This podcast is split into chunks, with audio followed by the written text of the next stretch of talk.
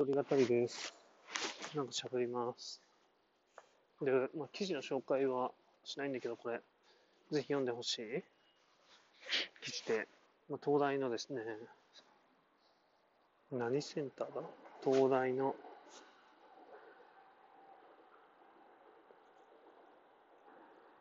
えーっと、東京大学最先端科学研究センター中村健龍教授。のやっている東大のプロジェクト異彩発掘ロケッツっていうプロジェクトあるんだけどこれはね本当に思考ですね。いわゆる不登校とか障害者っていう力が離れる子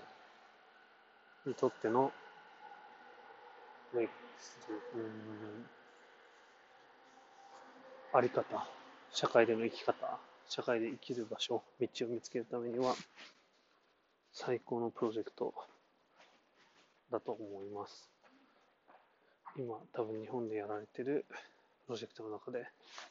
最も尖っていて最も充実していて最もうん発信力のある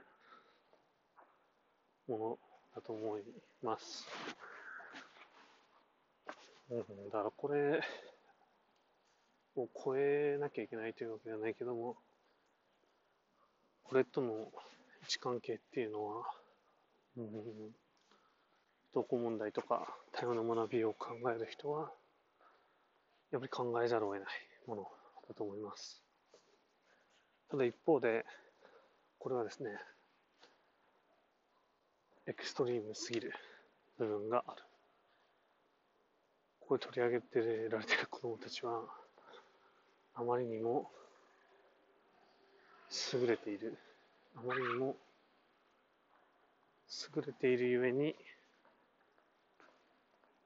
社会が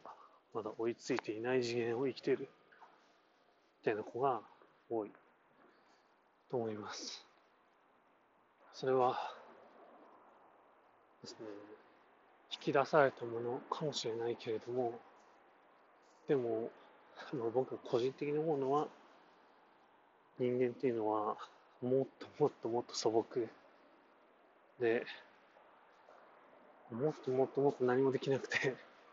もっともっとこう、どうしようもない部分がある生き物なのかなというのは思うわけですよ。それと向き合って生きるときに、こういう世界観を持ってしまうことはある意味危険。なんです。なのかなと思っていて、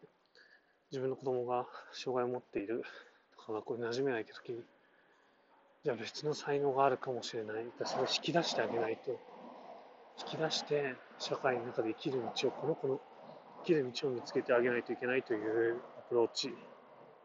考え方は、